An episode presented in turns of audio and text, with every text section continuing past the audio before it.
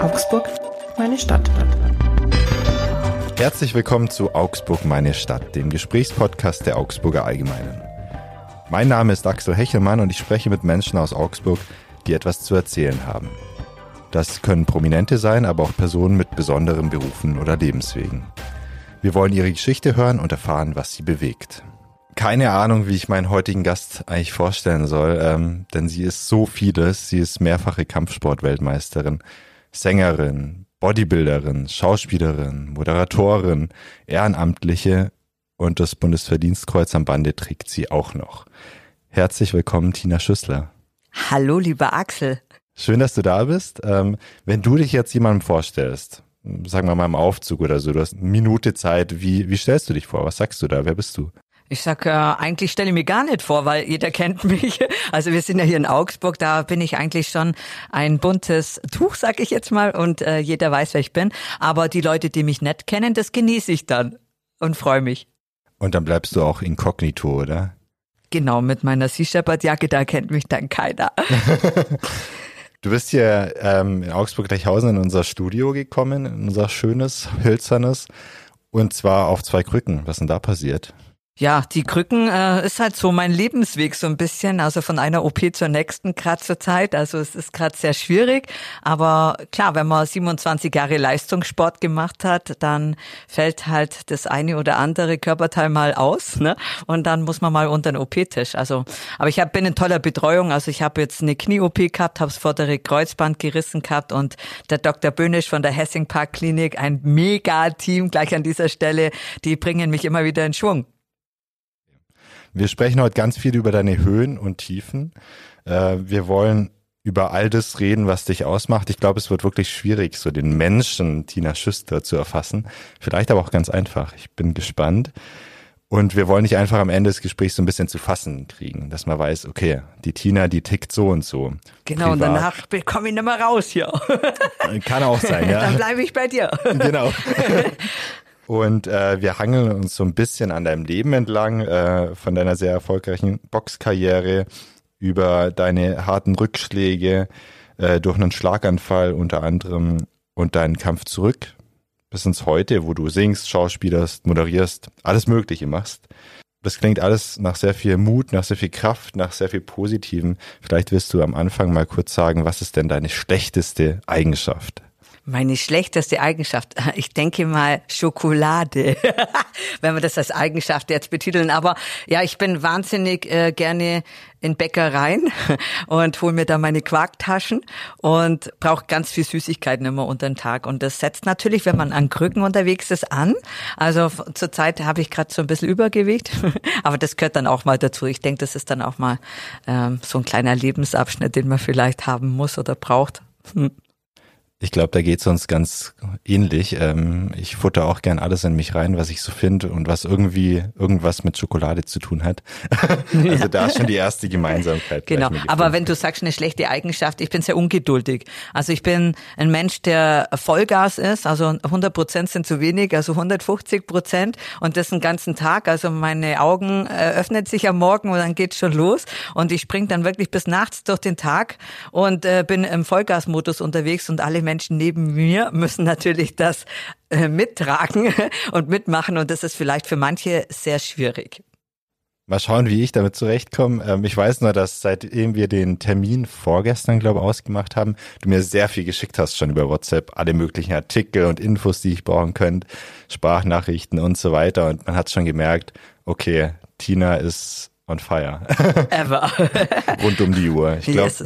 hast sogar noch ähm, letzte Nacht um halb eins oder sowas von Till Schweiger auf WhatsApp, glaub, gepostet. Ach so, ja, war lustig, weil ich lag schon im Bett und äh, habe meinen Fuß hochgelegt und schön gekühlt, äh, wie die Vorschriften sind, nach Knie-OP. Na, und dann äh, laufe ich da über den äh, Fernseher grad im RTL Nachtjournal mit Till Schweiger, weil ich war mit ihm unterwegs und wir hatten ein cooles Wochenende und da kommt dann immer mal wieder was durch. Was ist er so für ein Typ? Typ, er ist ja gerade eher negativ in den Schlagzeilen. Ja, er ist negativ in den Schlagzeilen, aber ich sag, wenn ich den Menschen so erlebe äh, und äh, nichts Negatives zu berichten habe, dann äh, finde ich den gut. Also der war zu mir absolut in Ordnung. Wir haben ein mega Wochenende gehabt, wir haben Spaß gehabt und alles äh, hat funktioniert. Also von dem her, ich habe da jetzt nichts gemerkt, dass er irgendwie aggressiv geworden wäre, was man uns dann auch unterstellt hat nach dem RTL-Interview, das wir hatten. Also es war total chillig und wir haben wirklich Spaß gehabt gehabt und hatten immer ein Lächeln auf unseren Lippen. Also es war wirklich toll. Okay. Dir gegenüber wäre ich auch ungern aggressiv, weil äh, wir wissen alle und werden es heute noch viel mehr erfahren, dass du natürlich hart zuschlagen könntest im Zweifel. Ja, also, genau. dass es so weit kommt, hoffen wir nicht, aber. Wahrscheinlich hat der Tischweiger gedacht, oh, da muss ich ganz brav sein, schon haut sie mir eins auf die Mütze. Genau, ja. Naja, ich war ja auch so ein bisschen in der Funktion da, dass ich ihn äh, praktisch das Wochenende betreue und dass ich so Bodyguard-mäßig an seiner Seite bin und das Ganze leite, weil wir ja schon wussten, dass die Medien ihn überfallen und dementsprechend ihn in eine Ecke drücken. Und deshalb hat er gesagt, Tina, bleib ganz nah bei mir und regel das alles, wenn es eng wird. Und das lief super, also alles chillig. Genau, und ich zerlege auch nicht das Augsburger Allgemeine Podcast-Studio, denn ich habe wirklich Spaß hier. Das ist schön. Und das nach nur fünf Minuten, wenn du es schon sagst. Ich hoffe, wir halten es noch durch eine Stunde so. Auf jeden Fall. Bestimmt. Wir sprechen gleich übers Boxen erstmal, deine Kampfsportkarriere, weil damit fing ja alles an, damit wurdest du bekannt. Ähm, aber kurz noch zum Äußeren. Du hast ja gesagt, eigentlich kennt man dich hier. Ähm, man erkennt dich vor allem an deiner Frisur, hochstehende Haare, hochgegelt, glaube ich, oder? Ein bisschen. Und ähm, auf deinem Pulli, auf deinem T-Shirt, ähm, der ist auch relativ eindrücklich. Kannst du dich mal selber beschreiben, warum siehst du aus, wie du aussiehst? Ja, ich bin einfach, wie ich bin. Ich lasse mir auch nicht verbiegen. Natürlich gibt's äh, viele Menschen, die sagen, ja, die könnte sich ja auch mal etwas femininer kleiden oder in Ballkleidern oder einfach mehr Röcke tragen und Sommerkleidchen. Aber das bin ich halt nicht. Ne? Ich fühle mich einfach wohl im, äh, sag ich mal, im sportlich legeren Outfit. Und ich trage halt auch gerne meine Organisation, die ich unterstütze oder mache auch mal Werbung für Sponsoren. Das gehört halt einfach zu meinem Leben. Das begleitet mich, seit ich 18 Jahre alt bin, dass ich einfach in der Öffentlichkeit stehe und äh, das Ganze auch dementsprechend so präsentiere, wie ich mich wohlfühle und mich nicht verkleiden möchte. Ist dir egal, wenn das Leute sagen, zieh dich doch mal anders an oder wie schaut die denn aus, übertrieben gesagt? Naja, ich mache mich für einen Presseball immer schick, das muss reichen einmal im Jahr. Dann hat's ja noch den Opernball gegeben, da habe ich mich dann auch immer in Schale geworfen, aber ich finde, das ist okay. genau, ansonsten, äh, mir ist es egal, was die Leute draußen sagen und ich glaube, das ist auch meine Stärke. Ich mache einfach mein Ding und ich lasse mich nicht irgendwie von anderen beeinflussen, weil äh, ich sage immer, jeder hat so sein Häufchen vor der Türe stehen, sollen sie sich um ihre eigenen Sachen kümmern und nicht immer die Menschen verbiegen wollen. Finde ich eine gute Aussage, kann ich nur unterstreichen. Wie lange brauchst du denn im Bad für die Frisur? Geht das schnell oder dauert's? Nee, es geht wirklich schnell. Also ich mache ein bisschen meine Haare nass, dann stehen die schon oben und dann äh, kurz Haarspray rein und dann läuft die Tina mit ihrer Frise durch die Stadt. Läufst du auch mal mit normaler Frisur in Anführungszeichen rum? Also hast du sie auch mal nicht hochgestylt? Ähm, eigentlich nur, wenn ich in der Reha bin, da habe ich auch manchmal ein Cappy auf. Also wenn ich so ein bisschen lidiert bin, so jetzt mit Krücken und Krankenhaus und so weiter, dann setze ich auch mal ein Cappy auf und dann werden die Haare nicht gestylt. Aber ansonsten, das ist halt meine Frisur. Also da muss ich nicht viel dazu tun, dass die so aussieht. okay. Man erkennt dich in auf jeden Form Fall. geschnitten. Ja.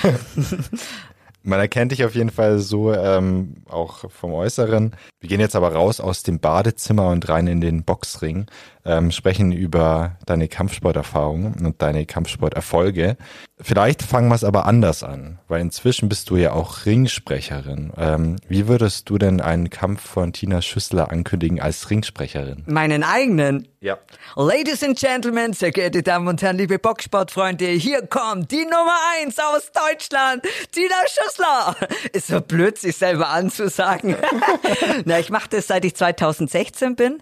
Ich glaube, mein erster Ringsprecher-Auftrag war Tina Rupprecht. Ja, ihre WM, die WBC-Weltmeisterschaft. Und ich glaube, da, das war mein Debüt, ja. In Schrobenhausen in der Eisstockhalle. Tina Rupprecht war auch schon hier im Podcast. Ähm, Ich verlinke den mal unten im Podcast, falls jemand noch mehr Boxsport-Geschichten hören möchte. Genau, Tina und Tina. Genau, Tina und Tina. Boxen und Boxen. Boxen und Boxen. Augsburg und Augsburg, ne? Das passt doch alles zusammen. Beides auch kleine Frauen, jetzt rein äußerlich gesehen, gell? Ja, das stimmt. Also Tina ist noch ein Stückchen kleiner. Also ich habe so 1,59 und Tina ist 1,52. Also ich kann auch drüber gucken. Okay. Nein, Tina und ich, wir sind enge Freundinnen und das ist auch super so. Also schon immer klar, der Boxsport verbindet und wenn man dann in einer Stadt ist, dann sowieso. Wir springen mal in die Vergangenheit. Ähm, mit der ganz einfachen Frage, wie fing alles an? Also wie hast du die Freude am Boxsport bekommen? Schon von klein auf. Also ob es jetzt wirklich Boxen war, mag ich zu bezweifeln. Es war einfach Kampfsport, wollte ich machen von klein auf. Und meine Eltern haben gesagt, nee, du bist so eine kleine Wilde und wenn du jetzt nur Kampfsport machst, das geht nicht gut in der Schule und so. Und dann sagte ich so, ja, okay, also Mama, wann darf ich denn dann Kampfsport machen? Hat sie gesagt, wenn du 18 bist. Wenn volljährig bist, Tina, dann kannst du alles machen. Und dann sagte ich, okay. Und so war es dann auch wirklich. Also es waren mehreren Bereichen so. Und Tina war dann volljährig, 18 und ist wirklich am ersten Tag zum Taekwondo.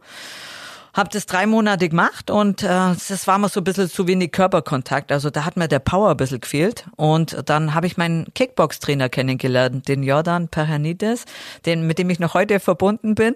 Und äh, Jordan hat dann gesagt, ja komm Tina, mach doch mal Kickboxen. Und da geht's so richtig äh, auf die Mütze und das ist gut und das macht Spaß, Vollkontakt. Und dann haben wir angefangen, täglich mit dem Training. Ich habe dann meinen ersten Kampf gehabt, habe richtig eins auf die Mütze bekommen. Und ja, das war dann so für mich, entweder mache ich es gescheit oder gar nicht. Ne? Und dann sagte ich, also dann Vollgas. Und dann habe ich jeden Tag mit dem Training begonnen und dann ist gelaufen. Dann warst du irgendwann sehr, sehr gut. Ähm, wann hast du denn gemerkt, dass du sehr gut bist? Ja, es ging eigentlich relativ zügig, weil ich war sehr muskulös schon immer. Also für eine Frau habe ich einen brutalen Body gehabt und äh, die Mädels neben mir sind wirklich verschwunden. Also die haben dann auch wirklich Angst gehabt, als ich dann auf der Waage stand und dann habe ich schon gesehen die Blicke und ja, die haben äh, wirklich Respekt gehabt, schon allein von meinem Body her, weil ich mega durchtrainiert war war. die Zeiten sind vorbei, genau. Und ähm, ja, und da habe ich immer schweren Eindruck hinterlassen und so ähm, bin ich auch in den Ring gestiegen. Also immer ein bisschen mit Humor. Also ich hatte jetzt nicht das Face-to-Face, böse, böse und dann den anderen vergraulen mit bösen Blicken, sondern ich war immer humorvoll, habe mein Lächeln auf die Lippen gehabt, aber mein Body war es. Und natürlich war ich brutal schnell. Ich war sehr, habe geboxt wie ein Mann, muss ich sagen. Also von meiner Art her hat es sowieso funktioniert dann. Und äh, ja, ich war sehr gut einfach. Und wie gut warst du? Ich weiß es natürlich, aber vielleicht sagst du es selber. Ja, also ich wurde in meiner Zeit dann, wenn wir ganz das obere gleich nennen wollen, dann dreifache Weltmeisterin in drei verschiedenen Kampfsportarten, im Boxen, im Kickboxen und K1. Also ich leg mich echt nicht mit dir an heute. Oh, ich mache zwar auch tatsächlich ein bisschen Karate, aber ich glaube, das reicht für dich nicht. Nee, muss ja auch gar nicht sein. Wir machen das auf die liebe Art und Weise. Absolut. Das heißt, mit 18 hast du dann angefangen, ähm, hast erst mal auf die Mütze bekommen. Da denke ich mir ja, okay, wenn ich so kassiere beim ersten Kampf, da habe ich doch keine Lust mehr. Ah, das ist bei mir anders. Also ich, ich, äh, wie soll ich das sagen? Also ich habe so ein, das so in allen Bereichen ist das auch so, wenn ich was anfange, dann will ich richtig machen und äh, zu 100 Prozent machen und ich mache keine halben Sachen. Wenn ich merke, ich habe da keine Zeit dafür oder es äh, ist nicht genau das, was vielleicht in die Richtung geht, dann lass ich es gleich bleiben. Also da habe ich so einen, so einen inneren Antrieb, einfach das ist wie so ein Motor und warum das bei mir so ist, weiß ich auch nicht, aber einfach, das muss richtig voll und ich will immer ganz nach oben. Also bei mir, so wie ich jetzt auch mit der Musik alles gebe, also wenn ich, äh, ich kann nicht nur so ein bisschen regional Musik machen und auf Bühnen stehen, nein, das muss deutschlandweit sein und dann europaweit und dann weltweit und dann will ich in den Charts sein und das ist so mein Ziel. Und so hatte ich auch beim Sport immer so mein Ziel ganz nach oben. Also nur so in der Mitte rumplätschern, das ist halt nicht mein Ding. Hast du geschafft. Ja, ich habe immer so meinen Anspruch irgendwie. Ja. Kannst du eigentlich auch mal ruhig auf dem Sofa sitzen oder so? Hm, Sitze ich hier ruhig im Podcast? ja, einigermaßen. Geht, einigermaßen. Ja, ähm, ich bin gefangen in einem Stuhl, Leute da draußen. Sie halten mich fest links und rechts. nee, also ich kann auch ruhig. Also, aber nicht lang, das stimmt. Also ich, ähm, mir, mir ist meine Zeit, ich genieße die Zeit, die ich habe und ich will in jeder Minute und Sekunde irgendwas erleben und Menschen mitreisen und motivieren und ja, das ist irgendwie so, ich weiß nicht warum. Hm. Aber es macht mir selber Spaß. Das merkt man auch. Also du kommst hier wirklich rein, trotz auf Krücken, aber voll voller Energie. Schneller wie du, Axel. bist, also ich glaube nicht, dass ich so schnell laufe, wie du mit deinen Krücken hier reingekommen bist. Das Ja. stimmt, ja. Nein, wir sind ein super Team hier. Absolut. Ähm, Nochmal kurz zum Boxen zurück. Es tut ja auch weh. Ähm, wenn du so Schläge abkriegst auf den Körper, ins Gesicht, ähm, wie fühlt sich das an für dich? Kann man es einfach wegstecken mit Psyche oder, oder wie nimmst du das wahr? Also es ist wirklich so, wenn du im Wettkampf bist und es geht um die Wurst, dann spürst du gar nichts. Also du hast so einen Adrenalinschub in dir und alles kommt hoch und du merkst, ja, man sieht ja oft im Fernsehen, auch wenn die Boxer Verletzungen haben, wie Arthur Abraham nenne ich jetzt, dem sein Kiefer wegwackelt, ähm, der macht weiter. Ja, oder wenn oft äh, beim Kickboxen sieht man es, dass mal eine Rippe durchkommt, die machen weiter, weil du, du spürst es nicht. Also kein Schmerz im Ring während des Kampfes. Also so hab's ich erlebt. Und äh, wenn du aber im Training bist und da eins drauf bekommst, mal ein bisschen fester, das spürst du, weil da ist wahrscheinlich die Adrenalinausschüttung nicht so groß und du bist ja so in einem normalen Modus, sag ich mal, da merkst du es dann schon. Aber ich sag, ähm, es war jetzt nicht so, dass es mich aufgehalten hätte auf meinem Weg. Also kann es nicht so schlimm gewesen sein. Offenbar, ja. Zurück in den Ring. Ähm, da spielt ja wahrscheinlich auch Psychologie eine große Rolle. Wenn du da deiner Gegnerin gegenüberstandest, hat man da schon so ein Gefühl, boah, die könnte ich schlagen oder puh, das wird vielleicht schwierig? Ich habe grundsätzlich immer Respekt vor dem Gegner. Also das ist, ähm, ist natürlich ein Augenspiel ne, und auch schon ein Messen. Und äh, die erste Runde ist immer die äh, wichtigste für mich gewesen, weil das war das Antasten und äh, schauen, wie tickt der, wie reagiert er auf Bewegungen und äh, Genau, und wenn dann mal wirklich ein Treffer kommt, wie reagiert sie drauf? Ne? Ist sie erschrocken oder nimmt sie das komplett weg und äh, provoziert vielleicht noch? Das ist dann schon das, was dich äh, bewegt während des Kampfes und wo du auch dann in deiner Ringecke bist bei deinem Trainer und sagst, boah, die kommt so und die kommt so oder easy können wir, ist ein guter Durchlauf. Also es spielt natürlich die Psyche immer eine Rolle, ja. Wie fühlt sich's dann an, wenn du merkst, okay, die habe ich, also diesen Kampf gewinne ich? Kommt da schon sowas wie Euphorie im Kampf auf oder kommt es dann erst später wirklich bei der Bekanntgabe der Gewinnerin? Naja, es ist bis zuletzt ja immer spannend beim Boxen. Also man kann nie sagen, die stecke ich jetzt weg in die Tasche und das ist für mich ein lockerer Durchlauf. Also das ist schon so, dass du ähm, vielleicht lockerer wirst vom Kopf her und dann vielleicht von dem Bewegungsablauf hier schon mehr so ein bisschen spielerisch das Ganze machst, was es dann äh, die Lockerheit Lockerheit in den Kampf bringt und nicht das Angespannte und boah, ich muss jetzt den K.O.-Treffer landen, weil schon äh, ist alles zu spät. Äh, wenn das natürlich passiert, dann kannst du es vergessen. Ne? Wenn du äh, mit Gewalt an den Kampf rangehst und einfach, dann bist du nicht mehr konzentriert und dann, das ist auch Kopfsache, Boxen, das ist alles ein Spiel. Ne? Also man muss schon trotzdem bis zum Schluss fokussiert bleiben und es kann ja auch sein, dass der andere genau das mit dir machen will und dann den Treffer landet und dann liegst du auf dem Boden. Ist alles schon passiert. Typische Journalistenfrage, aber gibt es sowas wie den schönsten, größten, euphorischsten Moment für dich aus deiner Boxerkarriere oder Kampfsportkarriere? Ja, ist natürlich, wenn man den Gürtel in den Händen hält oder einfach gewinnt und es muss nicht immer ein Titelkampf sein, es waren ja auch normale Kämpfe, Kämpfe also in der Rangliste. Es sind äh, immer für einen ähm, Höhepunkt in dem Moment, na, wenn du die Hände nach oben äh, bekommst und dann weißt du, äh, die Halle bebt und alle sind für dich und es ist ein schönes Gefühl einfach. Und dann ticken die Endorphine aus und alles ist schön. Ne? Also das ist immer gut.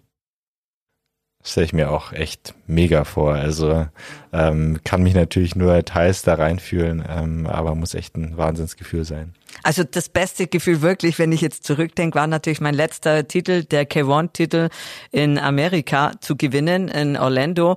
Und äh, die Gegnerin, die war wirklich äh, Golden Glows, hat sie geboxt und alles und wirklich so Ghetto und hat echt krass gute Videos im Internet gehabt. Das schaust du dir dann schon nachts alles an und dann denke ich mir so, oh Gott, die wird echt hart. Ähm, und äh, ja, das äh, arbeitet natürlich alles mit dir und in dir. Aber ich habe mich so geil warm gemacht dann vor ihr. Wir waren zusammen in so einem Raum, also war zwar abgeschottet, aber das war dann so, dass die schon so geschaut hat und ich so mit dem Spagat, ich habe natürlich alles rausgeworfen, was ich hatte, schon in der Aufwärmphase, dass ich schon dann für Eindruck gesorgt habe.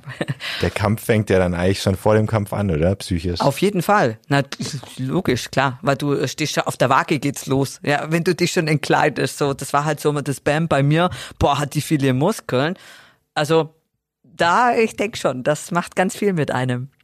Gab es trotzdem mal den Moment, wo du dir gesagt hast, boah, irgendwie den Sport, da habe ich jetzt keine Lust mehr? Immer. Also genau, wenn du in der Ringkabine sitzt vor dem Kampf, dann denkst du jetzt mal, oh Gott, warum mache ich das überhaupt, gell? Und dann geht genau das los, ah, ich glaube, das ist mein letzter Kampf, weil du hast so, du bist natürlich tausend Ameisen in deinem Körper und alles kommt so hoch und dann ist es ja auch ein Druck, ne? Die Medien begleiten dich, es ist im Vorfeld ja schon acht Wochen vorher geht's ja schon los, ne? Also du musst immer abliefern, du musst immer dein Bestes geben und dann natürlich natürlich auch am besten immer verletzungsfrei durch so eine Trainingsvorbereitung gehen. Es ist alles Druck. Und der Druck macht ja was mit dir. Und das ist dann das Schöne, das fällt dann alles ab. Ich glaube, ob du gewinnst oder verlierst, das fällt alles von dir runter und dann ist erstmal Durchschnaufen angesagt und alles ist erledigt. Haken drunter und erstmal weg. Und dann feierst du, wenn du gewinnst oder was für ein Typ bist du da? Naja, feiern will man danach schon immer. Also ich bin schon der Typ, dass ich sage, hey Leute, wir machen dann alle eine mega Party und dann gehen wir dahin und ich trinke ja überhaupt keinen Alkohol. Also mir schmeckt's nicht, das ist jetzt nicht wegen äh, Sport, sondern mir schmeckt einfach kein Alkohol. Und dann sage ich, und dann trinke ich mit euch mal was und dann lassen wir so richtig die Sau raus, sage ich jetzt hier mal so auf dem Podcast. Und dann ist es aber meistens so, also ich erinnere mich an 2013, an die Box-WM, mir ging's danach gar nicht gut. Ne? Mir ging's einfach richtig schlecht. Also ich hatte dann auch einen Ellenbogen gebrochen. Das merkst du aber momentan nicht, weil immer noch das Adrenalin in dir ist, was wir ja vorher schon erwähnt haben. Und dann kommst du raus und dann gibst du die Interviews und da war ja Bayerischer Rundfunk dabei, ARD und das ganze Fernsehen, die überrennen dich alle und die Fans feiern dich und dann ist es halt einfach so, dass du so eine Stunde lang in deinem Tunnel bist, ne, und alles ist toll. Und dann gehst du in die Kabine und gehst ja duschen und dann denkst du, boah, mir geht's irgendwie gar nicht. Und dann fällt alles so zusammen. Und dann habe ich, ich weiß noch, zu meinem Mann habe ich dann gesagt, so, du, mir geht's so schlecht, ich will gar nicht feiern. Und der so, ja, du, die warten alle draußen, wir wollten doch rüber Cake Club feiern. Und ich so, ja, okay, dann gehe ich mal kurz mit und so. Also da war ich gar nicht mal gut gelaunt dann, weil natürlich dann die ganzen Auas durchkommen. Ne? genau. Und dann denk mal, scheiße, Ellenbogen irgendwie kaputt. Und das merkst du dann doch, dass irgendwie mehr ist und nicht bloß so eine Blessur. Und genau, ich hatte da, die Ader war mir hier gerissen überm Auge. Und dann ist mir das hier alles unter der Haut vollgelaufen und dann war die ganze Seite schon so blau unterlaufen und ja, das spürst halt dann doch, ne? Das sind halt einfach Treffer, die du abbekommst. Also ist nicht gesund. Da, da schüttelt mich ja fast, wenn ich ja. das höre. Ich kann es mir richtig bildlich vorstellen. Hast du da auch dann Angst irgendwie vor, oder hattest du da in solchen Momenten dann auch Angst, dass es langfristig vielleicht Schäden ähm, bei dir bleiben? Ja, ich glaube, das äh, kann jeden Boxer, aber auch jeden Fußballer treffen. Ne? Also äh, Schäden, du machst dir da keine Gedanken. Ähm, es ist einfach, du lebst mit, mit deinem Sport und mit dem Erfolg oder auch mal mit Niederlagen. Es ist einfach, äh, es, wenn was passiert, ist es so, ja. Dann nimmst du es wahrscheinlich auch hin sagen ja viele immer noch im Jahr 2023, eigentlich unglaublich, Boxen, das ist doch nichts für eine Frau. Also, warum muss eine Frau boxen? Ich stelle dir die Frage einfach mal so. Warum sollen Frauen nicht boxen, sage ich immer. Also ich habe noch nie mit Vorurteilen gekämpft, ne, weil ich eine Frau bin ähm, und weil ich jetzt in einem Männersport unterwegs bin. Also ich hatte das Problem noch nie. Also es kam noch nie einer und hat gesagt, ne, was willst denn du hier? Oder Frauen haben es schwerer. Ja, man hört das immer draußen und äh, viele sagen das auch so, dass man es als Frau ja so viel schwerer hat. Ich kann nur berichten, ich hatte es nicht als Frau schwerer, weil ich bin einfach Tina. Vielleicht bin ich irgendwie ein anderer Typ, aber ich habe in der Männerwelt immer super bestanden und habe da null Probleme damit, mich da durchzusetzen.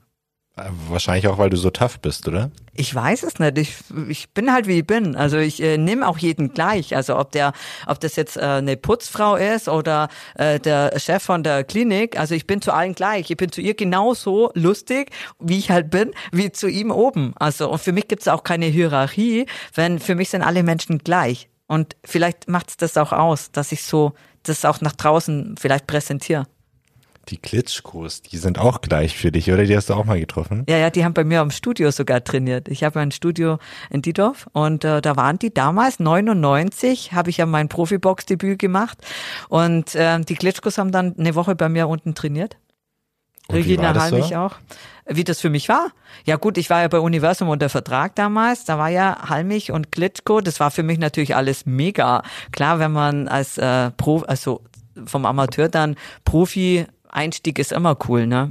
Und wie sind die so menschlich? Also die Klitschkos, kannst du da was erzählen? Gibt es irgendeine Anekdote oder Regina Halmich auch? Meine, äh, Regina ist einfach Gold, ne? Also Zucker, das ist eine ganz tolle Person, auch die Klitschkos, ich kann da nichts Negatives sagen. Meine, wir haben uns in unserem Sport bewegt, da haben wir uns sowieso auf einer Ebene gehabt und äh, Regina, zu ihr kam ich ja, weil der Jürgen Lutz, damals ihr Trainer, mich angerufen hat und gesagt hat, du bist ja beim Kickboxen, also auch war ich auf dem Bulldog Gym in Karlsruhe, wo Regina trainiert hat. Du kannst du auch boxen. Und dann habe ich gesagt, mh, gut, Kickboxen ist barfuß, das heißt, ich muss Schuhe anziehen oder Boxstiefel. Kriegst du von mir, die habe ich übrigens immer noch zu Hause, rote Adidas Boxstiefel, meine ersten, kriegst du von mir geschenkt, komm nach Karlsruhe und mach mit Regina Sparring, weil ihr seid gleich schwer, gleich groß und du hast Power ohne Ende und dann kannst richtig ballern mit ihr und Regina kann sich auf ihre WM-Kämpfe vorbereiten. Und so haben wir uns kennengelernt. Ja, ich erinnere mich schon auch noch so ein bisschen, dass Regina Halmich wirklich ähm, vor einigen Jahren der, der Boxstar war, der weibliche. Immer noch. Also Regina hat das Boxen groß gemacht. Regina hat es ins Fernsehen gebracht durch Stefan Raab. der Kick oder der Schlag auf die Nase. Nee, es war einfach, Regina hat das alles getragen und äh, sie hat äh, wirklich mit Leidenschaft dafür gekämpft, dass auch der Boxsport bei, in der Frauenwelt durchschießt. Ne? Und das hat sie geschafft. Und ich sage jetzt auch, Tina Ruprecht trägt das weiter. Und du auch ein Stück weit, oder? Ja, ich bin ja raus, ich bin alt. Ja. Ich bin, bei mir ist vorbei beim Boxen. nee, man muss mal die Jüngeren wieder vorschieben und äh, denen das auch ermöglichen. Ne? Und äh, Tina ist, also die Tina Rupprecht ist die äh, einzige, die den WBC-Titel hat. Ne? Das muss man auch mal ganz hoch oben anliegen lassen. Ne? Also das ist das Höchste, was die Tina macht. Also Tina ist einfach mega. War auch sehr cool das Gespräch mit dir tatsächlich hier, war echt spannend, war ist, glaube ich, schon ein, zwei Jahre her, äh, dass sie hier war, aber war wirklich toll. Nichtsdestotrotz hast auch du deine Riesenerfolge ja gefeiert bis 2009. Ähm, dann kam ein ganz schwerer Schlag für dich, ein Rückschlag, ähm, ein Schlaganfall. Willst du von damals erzählen? Gerne. Stell mir Fragen. du kriegst die Antwort. Also ich kann drüber reden. Es ist äh, für mich war das damals, als ich den Schlaganfall hatte, war es ganz schlimm für mich. Ich habe mir auch wirklich eigentlich geschämt, ne, weil ich so da lag und äh, plötzlich das so ähm, erleben musste oder erleiden musste sogar. Und da wollte ich nicht, dass es in die Öffentlichkeit kommt. Ich habe auch wirklich drei Jahre zu meiner Familie gesagt, ich möchte nicht, dass das nach draußen kommt. Äh, ich möchte mich erst wieder ähm, fangen und äh, einfach wieder versuchen, fit zu werden. Hattest du da Zukunftsängste? Wahrscheinlich, oder? Da hast du gar keine Ängste mehr, weil du bist eigentlich nur noch äh, mit dir selber beschäftigt. Also Sport war gar kein Thema mehr, war klar, dass kein Sport mehr geht.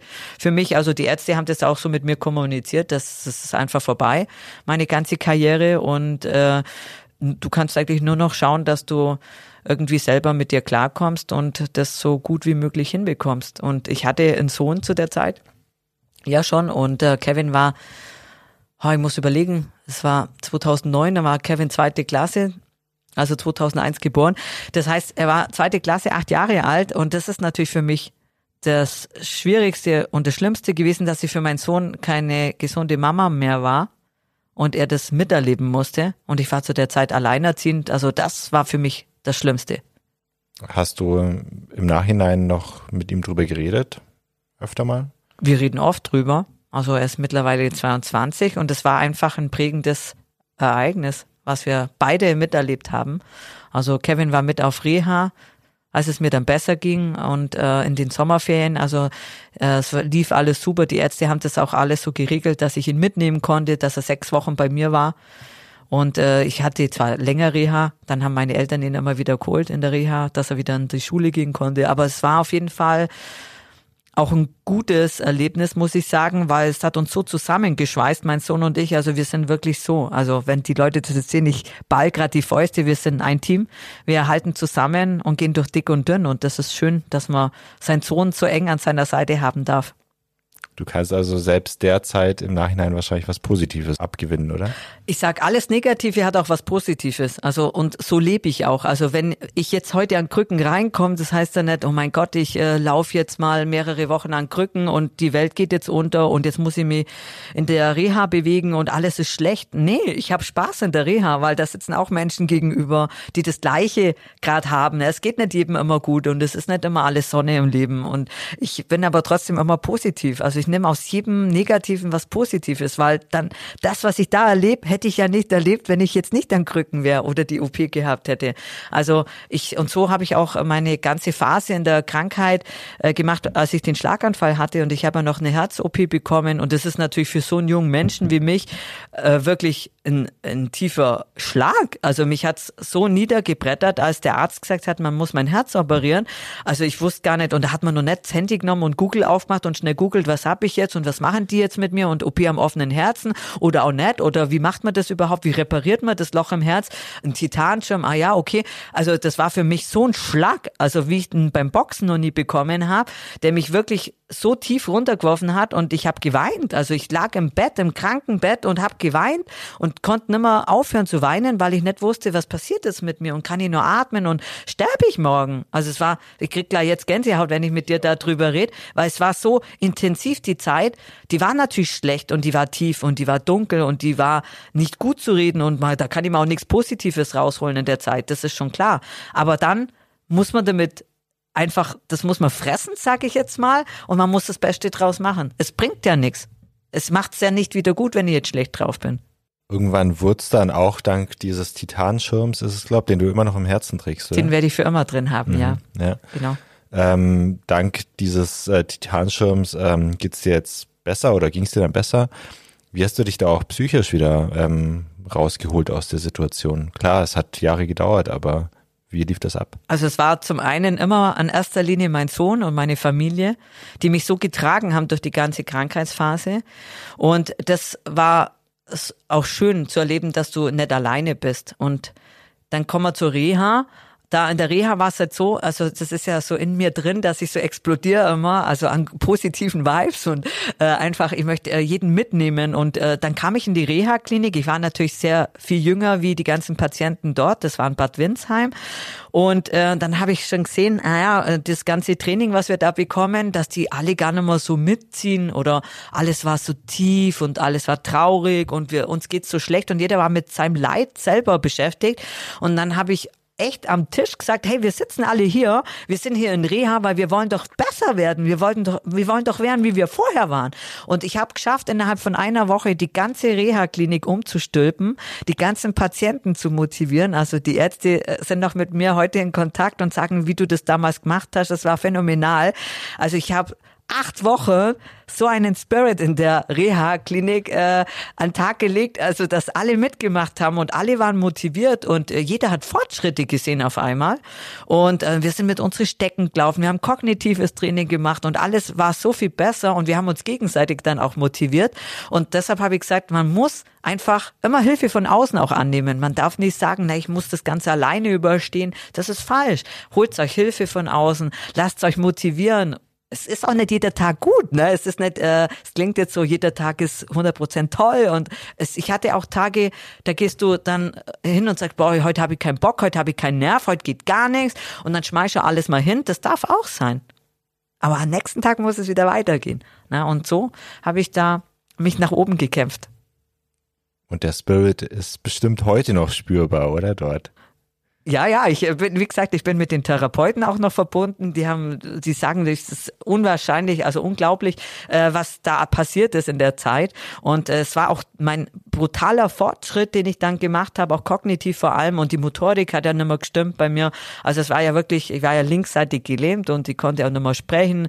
Schreiben ging nicht mehr. Also ich habe einmal die Buchstaben verdreht. Ich wusste nicht, äh, wie die, wie das A richtig rum gehört oder B und D verwechselt. S wusste nicht, wie rum es geschrieben gehört. Das waren halt so Kleinigkeiten, äh, die dich natürlich im Alltag äh, ganz groß niederklatschen, sage ich jetzt mal. Weil was machst du denn da draußen? Äh, willst jetzt eben erklären, oh, die, Zahl sieben kenne ich jetzt gar nicht. Ne? Du kannst nicht rechnen, du stehst schon ein bisschen blöd da, sage ich mal. Und da habe ich mir anfangs auch geschämt. Ich habe auch gestottert und es waren halt einfach so Dinge, die dich halt anfangs schwer beeinträchtigt haben und dich begleitet haben.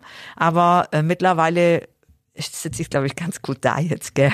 Also mir geht's einfach gut und manchmal merke ich schon, es kommt was durch, aber das ist halt dann so. Also du kommst hier mit Krücken rein, aber dir geht's gut, das merkt man. genau. ja. Andere würden jammern, ich wahrscheinlich auch. Ja. ähm. ja, Dr. Böhnisch hat mir gestern geschrieben, wie geht's dir denn? Und dann schreibe ich so, hey Uli, alles läuft. Also ich habe brutale Schmerzen im Oberschenkel, weil wir das Knie ja nochmal richtig schön durchbewegt haben, in der Narkose auch. Aber ich bin positiv und das ist das, äh, was es ausmacht einfach. Ich und das möchte ich einfach, ich mache ja ganz viel draußen Motivationstraining und bin Motivationscoach und äh, ich mache das so gerne, weil ich einfach sehe, dass ich den Leuten was Gutes tue, weil immer ein positives Feedback zurückkommt. Und wenn es nicht das Richtige wäre, ich glaube, dann wird es ganz schnell bleiben lassen. Du bist auch so ein Mensch, das merke ich bei mir selber, bei dem lacht man die ganze Zeit nur so. Also ich werde voll den Muskelkater später im Kiefer haben, glaube ich, am Ende des Gesprächs, weil man dir einfach gern zuhört und dir gern zuschaut und einfach merkt, dass du offenbar alles mit Leidenschaft machst, was du machst. Ja, ich lebe einfach gerne und ich möchte jede Sekunde und Minute genießen mit tollen Menschen. Du hast es angesprochen. Äh, die Ärzte haben gesagt, nach dem Schlaganfall eigentlich Sport ist nicht mehr möglich. Aber ähm, du bist Tina Schüssler und deswegen war es offenbar doch wieder möglich. Du hast ein Comeback gefeiert am 16. Juni 2012, bist da wieder in Boxring gestiegen in Augsburg und hast gleich gewonnen. Was war das denn für ein Gefühl? Na, gleich gewonnen ist das nicht ganz richtig. Also es war eigentlich so, also das Comeback habe ich gewonnen, das stimmt, aber ich hatte noch kleinere Kämpfe vorher, weil du musst ja auch wieder ein bisschen in der Rangliste sein und einfach so von 0 auf 100 jetzt wieder im Ring stehen. Also so geht's auch nicht. Also ich habe schon kleinere Fights gemacht und das Comeback war dann wirklich das große Comeback. Das haben wir auch in der Sporthalle Augsburg dann gemacht, in meiner Heimatstadt, was für mich ganz toll war, weil dann eben alle meine Leute auch da sein konnten. AT TV hat das auch begleitet damals und das war natürlich grandios. Ne? Tina ist wieder da und das war so für mich eigentlich auch ein Antrieb dann, dass ich sage, hey Leute, ich habe es wieder zurückgeschafft, ich bin wieder da, ich bin wieder unter euch und jetzt bin ich für euch da. Ne? Also zuerst habe ich auf mich geachtet und auf mich geschaut und geschaut, dass ich drei Jahre alles wieder so hinbekomme, dass mein Sohn A, wieder seine Mutter hat und dass ich wieder in den Sport zurückkomme und Weltmeisterin werde. Das war gar nicht das Ziel, aber das hat's halt so mitgebracht einfach. Ne? Ne? Also ich war dann wieder im Training, war klar, dass ich ja wieder Boxtraining mache, also natürlich ohne Kontakt und nicht auf die, auf, auf, auf den Kopf natürlich, aber für mich war klar, ich stehe wieder am Sandsack und baller da meine Runden. Und ich habe ja gesehen, die Motorik passt wieder, alles kommt. Und die Trainer haben gesagt, hey Tina, du bist besser wie vorher. Klar, mein Herz war auch operiert. Ich habe wie viel, viel besser Luft bekommen, weil ich hatte einen angeborenen Herzfehler, das wusste man zu der Zeit ja auch nicht habe meinen Titanschirm da reinbekommen und ich habe das erste Mal in meinem Leben gemerkt, Mann, ich kann richtig ballern, ich kann richtig Gas geben und ich habe Luft. Ne? Und das hat mich dann natürlich auch wieder angetrieben, es geht ja was. Ne? Dann kam die deutsche Nationalmannschaft und ich habe dann äh, gesehen, ah, ich kann sie alle wegklatschen und ich bin wieder da. Ja, und dann habe ich gesagt, hey, ich mache ein Comeback oder was meinst du? Und die Trainer alle, mach das, zeig, gib's als Zeichen nach draußen, du bist wieder da. Du hast es geschafft. Und dann kam der Tag eben am 8. Juni 2013, da hast du in der Sporthalle Augsburg einen WM-Titel errungen. Ähm, unglaublich auch, oder? Auf jeden Fall. Also da muss ich noch dazu sagen, es gibt natürlich viele Gürtel und viele Verbände. Es war jetzt nicht der größte Verband, also wie die Tina als WBC, aber es ist auf jeden Fall auch ein Verband gewesen und ich habe mich wahnsinnig gefreut. Einfach, das Zeichen war ja gar nicht der WM-Titel, sondern das Zeichen war, hey Leute, ich bin wieder da. Ihr habt mich wieder und äh, ich für euch, ihr für mich und das war das Schöne. Also ich habe übergesprudelt vor Freude. Tina, wir wissen jetzt, du warst Kampfsportlerin, sehr erfolgreich, äh, sehr erfolgreiche Boxerin unter anderem. Aber das ist natürlich nur ein Mini-Aspekt deines Lebens, deiner Karriere. Denn du engagierst dich auch sehr viel. Und ich kann nicht alles vortragen, weil es so viel ist. Also ich war wirklich überrascht bei der Vorbereitung, was man alles machen kann. Also ich nenne wirklich nur ein paar Sachen. Du bist Botschafterin der Deutschen Knochenmarkspende, der Bayerischen Krebsgesellschaft, Du bist Patin des Mutter-Kind-Zentrums in Augsburg, Botschafterin des Bayerischen Roten Kreuzes, Unterstützerin für das Projekt Schule ohne Rassismus, Schule mit Courage.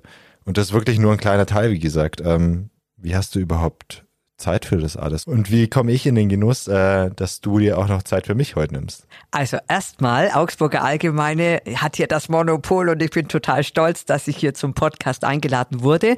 Dann liegt es natürlich daran, dass ich ja gerade an Krücken bin und jetzt die Zeit der Welt habe, na, weil ich einfach im Krankenstand bin, aber ich wäre auch so gekommen. ja, nee, ich mache so viele Sachen, das stimmt und ich mache es wirklich mit Herz.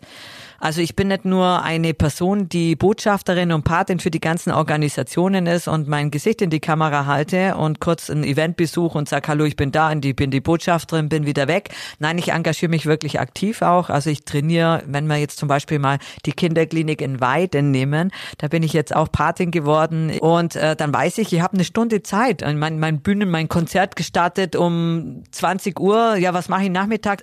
Ich habe immer einen Sack voll Boxhandschuhe dabei und dann fahre ich nach Weiden in die Kinderklinik rüber. Das sind zehn Minuten vom Konzertort entfernt und dann mache ich mit den Kids einfach eine Stunde Training. Und das tut mir nicht weh und ich habe aber was Gutes getan in der Zeit. Und deshalb schaffe ich vielleicht zu viel, weil an jeder Location, wo ich bin in Deutschland, pick ich mir einfach eine Stunde raus, manchmal auch zwei oder drei, weil du kommst eigentlich gar nicht weg, weil die Kinder hängen dann so an dir und dann bin ich auch eine, die nicht loslassen kann und ich habe ja auch Spaß dran. Ich mache das ja nicht, weil ich keinen Spaß habe. Ne? Also ich ich, ich blühe einfach über, wenn ich Gutes tun darf, weil es kommt immer wieder was Gutes zurück und ähm, ich kann einfach was bewegen. Na, und ich kann ein Stück Tina dort lassen und das ist das Schöne. Na, also ähm, ich bleib einfach in deren Köpfen und ich habe dann so kleine Boxhandschuhe vom Roten Kreuz, die sponsern die immer und da steht drauf, wenn ich kämpfen kann, dann kannst du es auch. Und das ist genau meine Botschaft, meine Message, weil ich war schon mal ganz tief am Boden und hatte meinen Krankheitstiefschlag und immer wieder, wie man sieht. Und äh, deshalb der Spruch, wenn ich kämpfen kann, dann kannst du es auch. Also nicht nur in Form im Boxring Gas geben und kämpfen und gewinnen, sondern auch in der Krankheit, die Krankheit besiegen oder ein Stück weit einfach motiviert sein, das Ganze zu überstehen. Und dann gebe ich immer die Handschuhe ab und die Kinder sind dann ganz emotional ergriffen, wie ich jetzt auch gerade wieder, weil ich einfach die Bilder immer vor Augen habe. Und dann kriegen die von mir die Boxhandschuhe. Und bis heute, also ich habe immer noch Kinder, die ich vor zehn Jahren oder vor 15 Jahren auch schon besucht habe, die dann sagen, hey, ich habe immer noch deine Boxhandschuhe und wenn es mir schlecht geht, dann habe ich die in der Hand und drück sie ganz fest und denke an dich, Tina. Und das ist doch schön, oder? Absolut. Vor allem, du gibst ja so viel mit deinen Projekten. Das heißt, das sind Momente, wo du auch was zurückbekommst, oder wie ist das? Das sind die Momente, genau. Also wenn die Kinder kriegen oft meine Handynummer und dann schreiben die auf WhatsApp, oh mir geht's heute so schlecht, ich habe Kopfweh, aber du hast gesagt, dann soll ich einfach das und das machen und dann mache ich das und jetzt geht's mal viel besser. Ist halt auch viel Kopfsache dabei. Ne? Und äh, das sind ja auch Kinder, gerade in der Kinderschmerzklinik hier im Augsburger Klinikum oder Uniklinik Augsburg ähm, bin ich ja auch Patin und äh, da sagen die Kinder, die haben ja Schmerzen, ne, die unerklärt sind. Also man weiß nicht, warum hat das Kind jetzt Kopfschmerzen oder oder Phantomschmerzen. Also die haben keine Beine mehr. Warum hat das jetzt Schmerzen am großen Zeh? Na, das kann man ja nicht wegreden. Der Schmerz ist da und der ist ja nicht erfunden. Und äh, die Kinder werden ernst genommen von mir. Und ich bin halt kein Arzt und keine Therapeutin, die jetzt irgendwas überstülpen will. Das merken die auch. Ich bin einfach Tina und ich will jetzt mit euch Spaß haben und wir machen jetzt einfach das, was, worauf ihr Bock habt, oder wir nehmen die Boxhandschuhe in Boxen, das kann ich auch im Rollstuhl machen. Also ich bin da, ich nehme jedes Kind und hol das da ab, wo es steht. Und das merken die Kinder, dass ich einfach Tina bin. Und das ist das Schöne, dass die sich auch ein Stück weit in mir finden dann und äh, den Schmerz besser überstehen.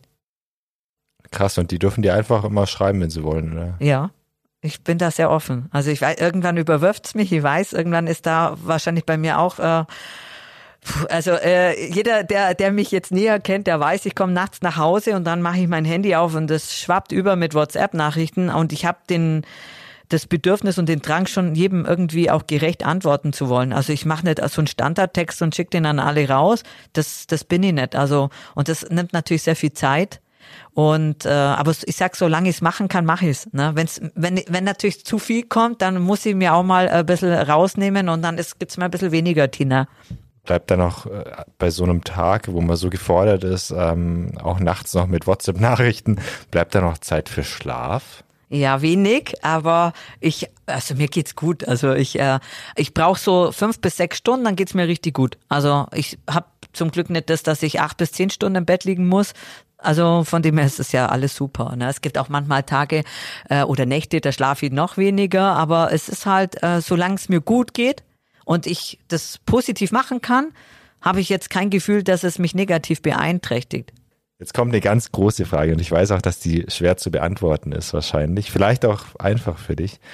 Bei all den Sachen aber, die du machst, was treibt dich denn da an als Mensch? Warum machst du das alles? Ja, das versteht meine Familie manchmal nicht so ganz, ne, weil sie einfach sagen, du jetzt rennst da wieder hin und hier hin und das ist ja auch nicht alles in Augsburg, ne? Ich bin ja bundesweit unterwegs und äh, aber wie ich ja schon gesagt habe, ich verbinde es ja mit den ganzen Aktionen, die ich habe. Also wie gesagt, Moderation, Schauspiel.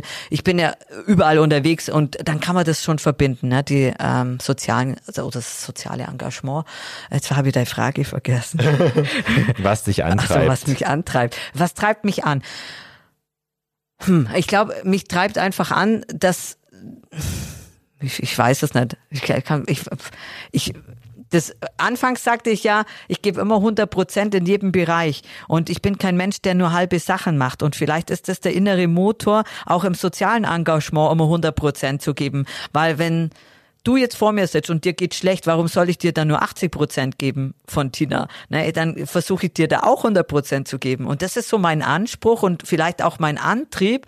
Und ich sage ja, solange es mir gut geht und ich Gutes zurückbekomme und das positive Feedback, das motiviert mich ja weiterzumachen. Tina, dann warst du ähm, wieder sehr erfolgreich im äh, Kampfsport. Wenn wir da kurz nochmal zurückkommen. Und dann kam der nächste Rückschlag. Also dein Leben ist so ein Auf und Ab der Gefühle, habe ich das Gefühl. Da hattest du einen Bandscheibenvorfall der Halswirbelsäule und das war zu einem ganz schlechten Zeitpunkt, gell? Ja, genau. Das war eigentlich 2016 nach meinem K1-Sieg in Amerika, in Orlando. Und ähm, da hatte ich ein tolles Angebot bekommen, eben eine Weltmeisterschaft zu boxen auf Sat 1. Und das ist halt schon der Traum und das Ziel eines jeden Boxers oder Sportlers, dass ich halt einfach, wie ich schon anfangs sagte, immer ganz nach oben. Und das ist halt ganz oben, wenn du im Hauptprogramm abends auf Sat 1 laufen darfst.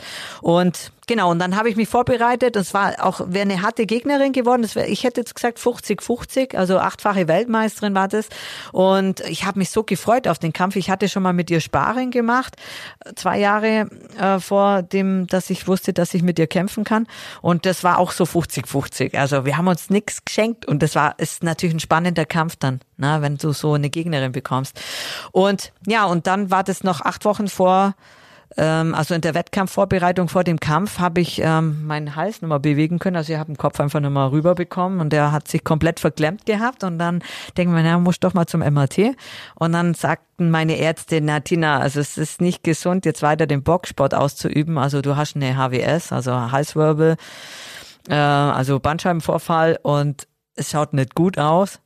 Naja, du solltest eigentlich das Boxen jetzt sein lassen. Und äh, das war halt auch so ein Schlag wieder mal, ne, wo ich dann sage, okay, jetzt ist es vorbei. Ich wusste irgendwann, zeigt der Körper dir Grenzen und es ist vorbei. Ne? Ich bin ja nicht für immer jung und äh, die Jungen kommen nach und sprudeln über vor Energie. Das kannst du gar nicht mehr halten, das Level, auch wenn du älter wirst.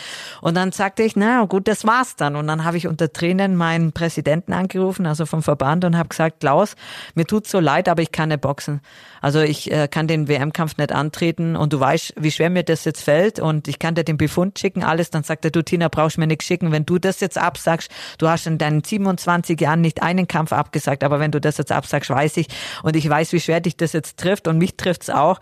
Aber dann ist alles gut und schau, dass du es irgendwie dass du gesund wirst oder wie auch immer dein weiterer Weg jetzt sein wird. Dann habe ich gesagt, na, ich höre jetzt auf. Ne? Das war's. Das ist mein Boxkarriereende, mein Kampfsportkarriereende und ich werde jetzt Musik machen.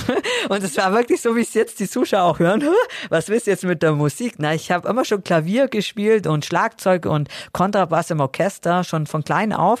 Und ich habe immer gesagt, wenn der Sport mir einen Stopp gibt, ja, dann mache ich Musik. Und dann bin ich wirklich unter Tränen ähm, in mein Klavierzimmer gegangen und habe dann zu meinem Partner gesagt, okay, ich schreibe jetzt meinen ersten eigenen Song und heute Nacht habe ich den fertig. Das ist mal wieder Tina Special, also das muss heute Nacht noch fertig sein. Genau, vorher gehen nicht schlafen und äh, habe da meinen ersten Song komponiert und bin dann nachts wirklich mit meinem Keyboard, ich habe noch ein Keyboard, bin dann hochgegangen und habe nachts um halb drei das Licht angemacht und habe gesagt, Clemens, schau, mein erster Song, ich sing dir und spiel dir den jetzt vor. Und hat er gesagt, naja, ich weiß schon, du bist jetzt beschäftigt, okay, mach Musik, aber ich sag dir eins, das ist ausbaufähig. Gib Gas. Genau, und ja, so bin ich in die Musik jetzt gerutscht und mache das jetzt zu 100 Prozent.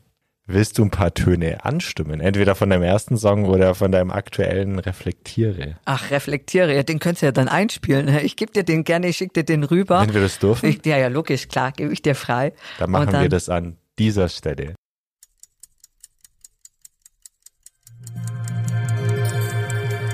Wenn die Zeit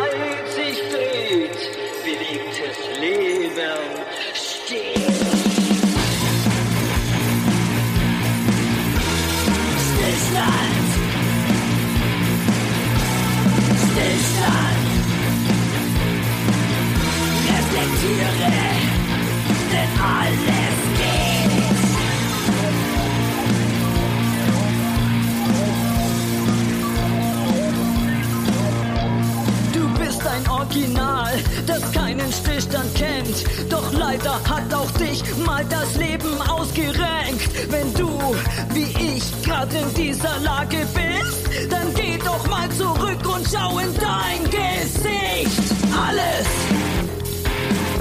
alles, alles, reflektiere alles, was wir jemals hier erreicht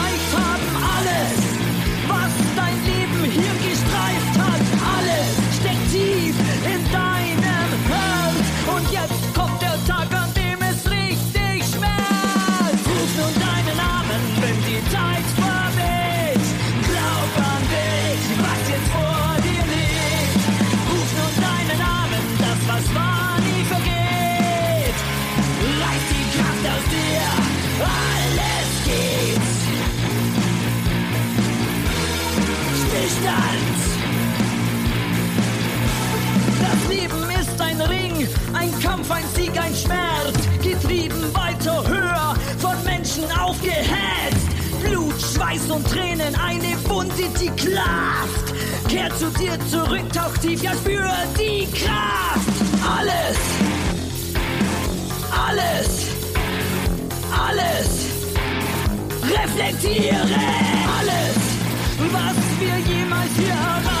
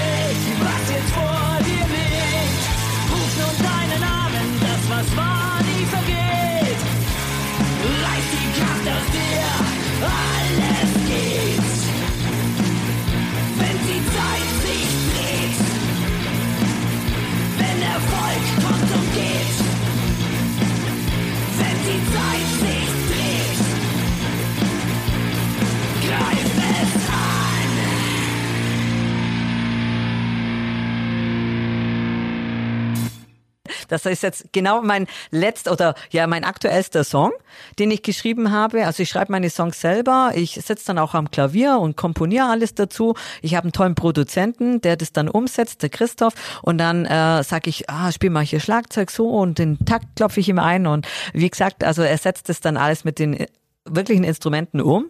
Und der ist auch so schnell wie ich, war schon schwerst nicht mein Produzent, schon schwer der mir zu langsam.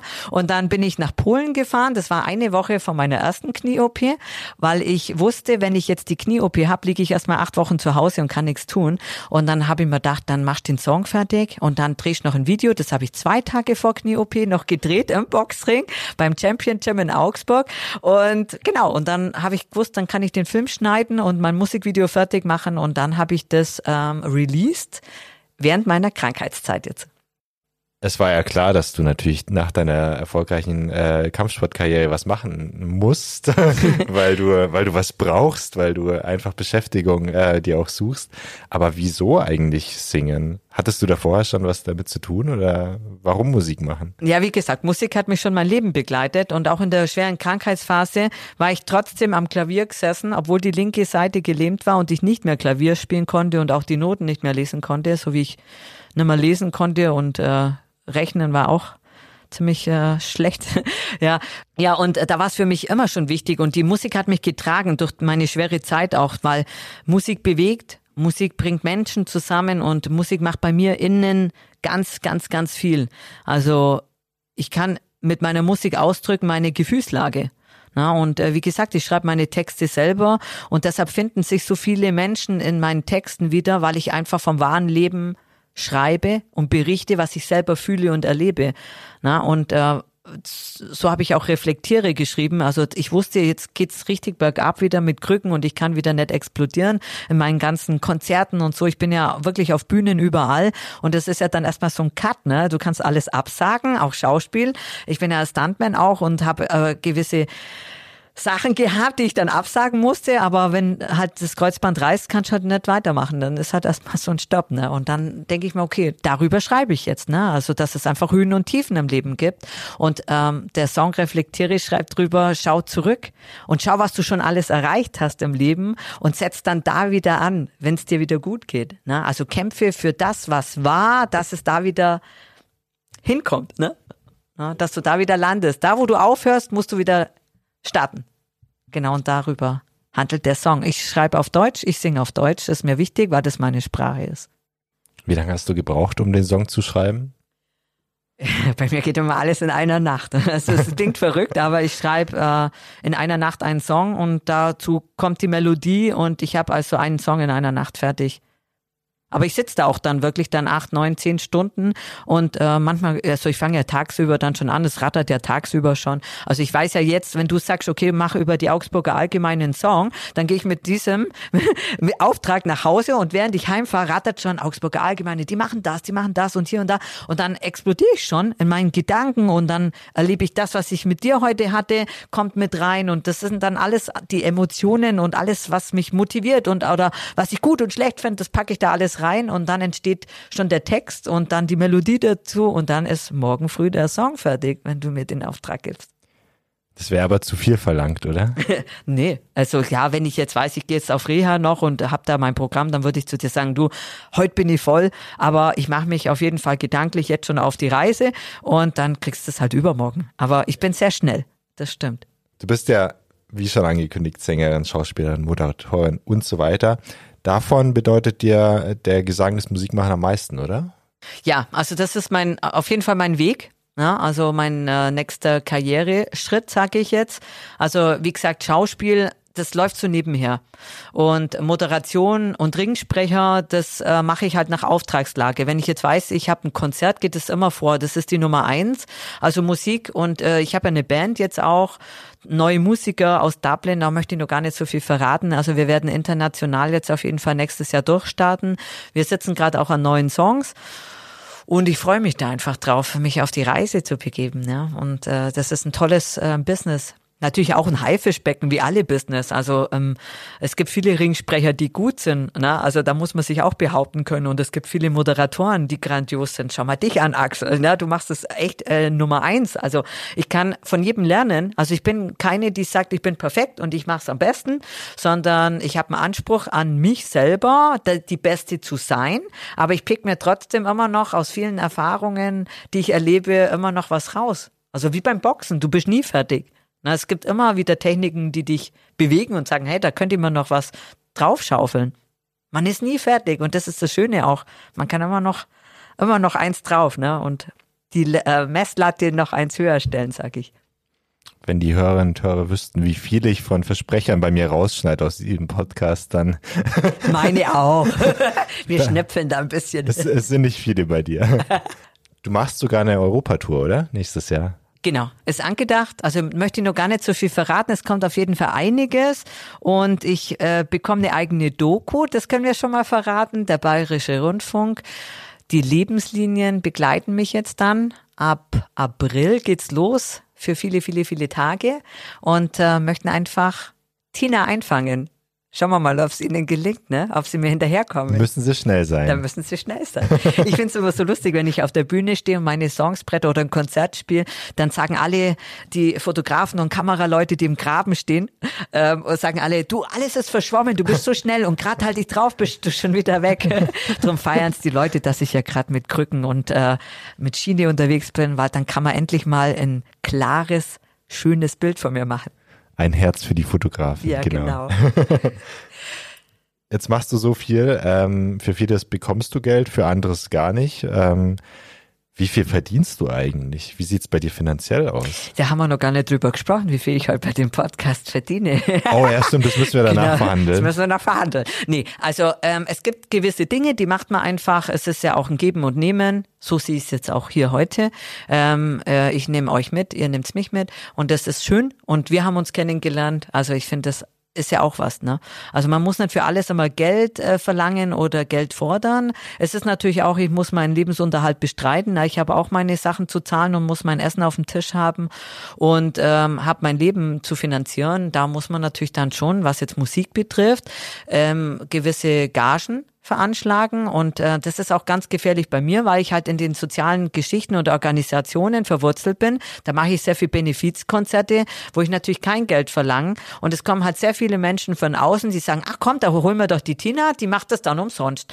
Und äh, da bin ich jetzt an dem Punkt, wo ich sage, nee, ich schaufel mir nichts Neues mehr drauf, weil ich habe sehr viele Organisationen, die ich unterstütze mit Herz und wo ich auch ohne Gage singe und komme. Aber es gibt halt jetzt äh, nicht viele neue, die ich reinlasse, weil ich halt auch merke, man zieht an mir und man nützt mich da ein bisschen aus und sagt, naja, die Tina, wenn da ist, dann hast du viel Reichweite, du hast die Hütte voll und die macht noch Werbung und dann schreibt sie noch einen Artikel und dann macht sie noch das und sie ist ja bei alle Redaktionen irgendwo irgendwie mit drin verwurzelt und äh, Tina haben ein Gesamtpaket und dann moderiert sie noch und dann macht sie das und da merke ich gerade, äh, ich lasse mich nicht ausnützen und muss da auch meine Gage verlangen und sag dann auch meinen stolzen Preis. Ist dir Geld wichtig? Nein, Geld ist mir nicht wichtig. Also was willst du dir von Geld kaufen? Na, also gut, ich habe das Privileg oder wir, denke ich mal alle hier, äh, dass es uns gut geht. Ja, Geld spielt natürlich immer eine Rolle im Leben. Ist natürlich schön, wenn man Geld hat. Dann kann man sich viel leisten und viel kaufen. Man kann auch viel Geld abgeben und spenden. Das ist schön, finde ich immer, wenn man das auch kann. Aber es ist nicht alleine wichtig, Wichtig ist sehr viel mehr, gerade in der Kunstszene oder in der Kultur.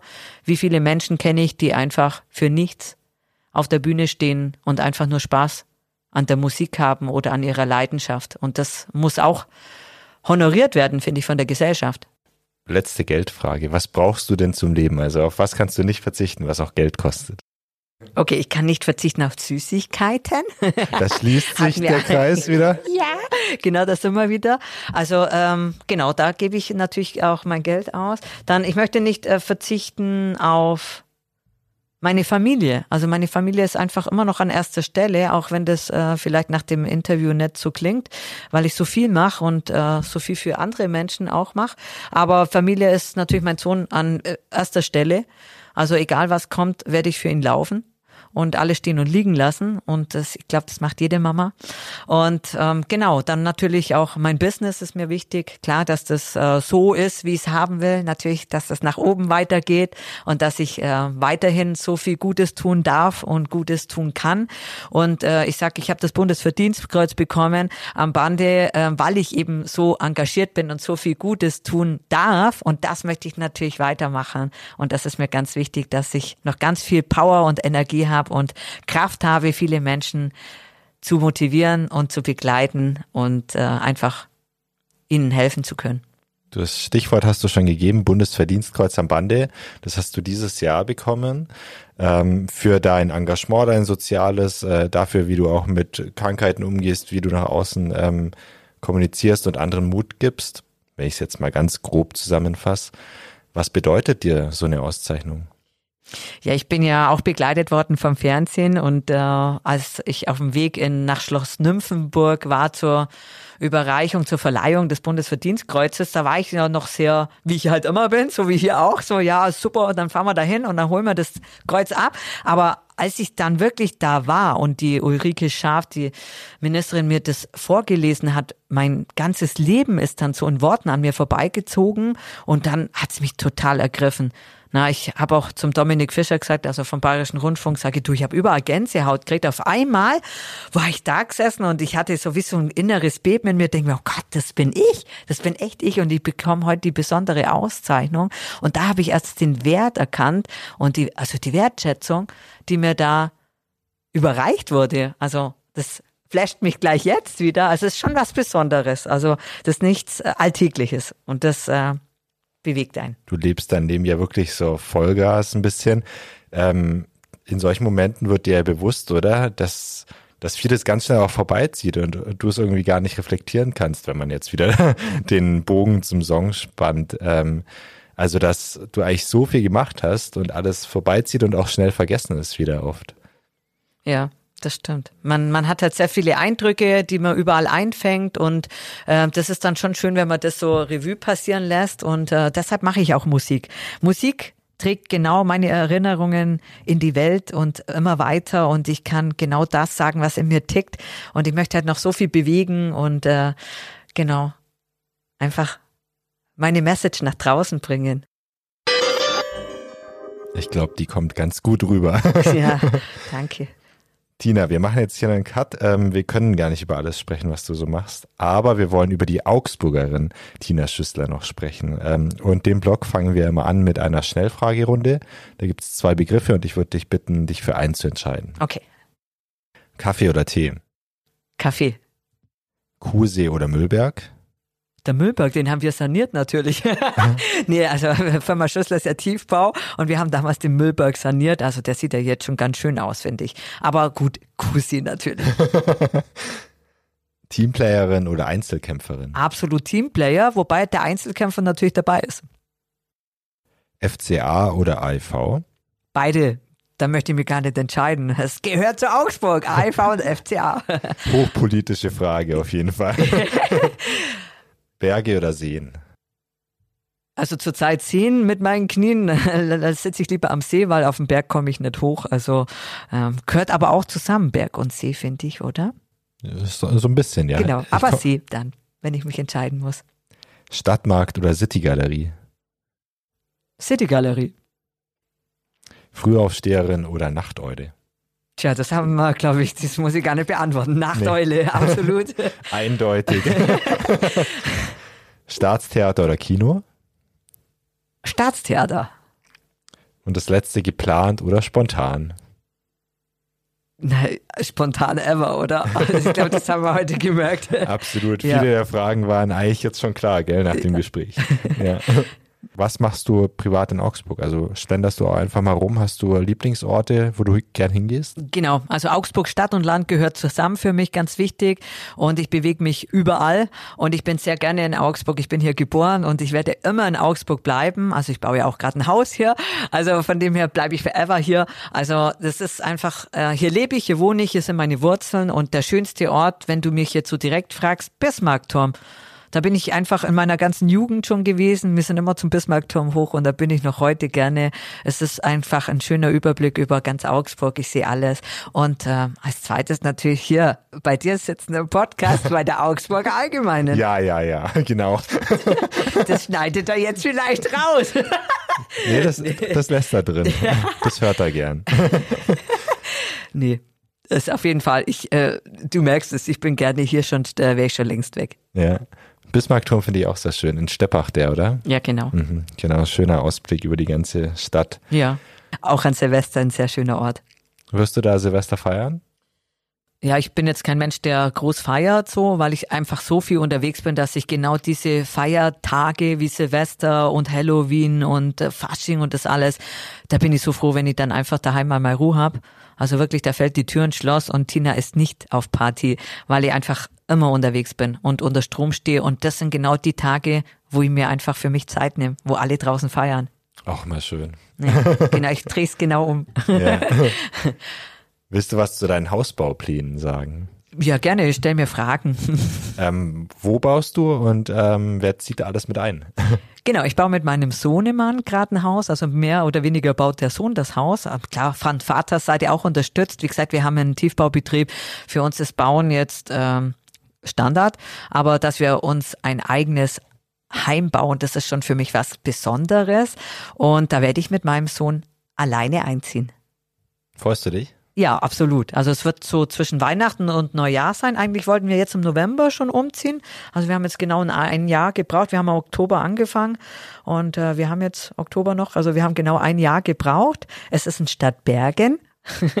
genau, um das zu verraten. Und Genau, dann habe ich meinen Bürgermeister Paul Metz wieder.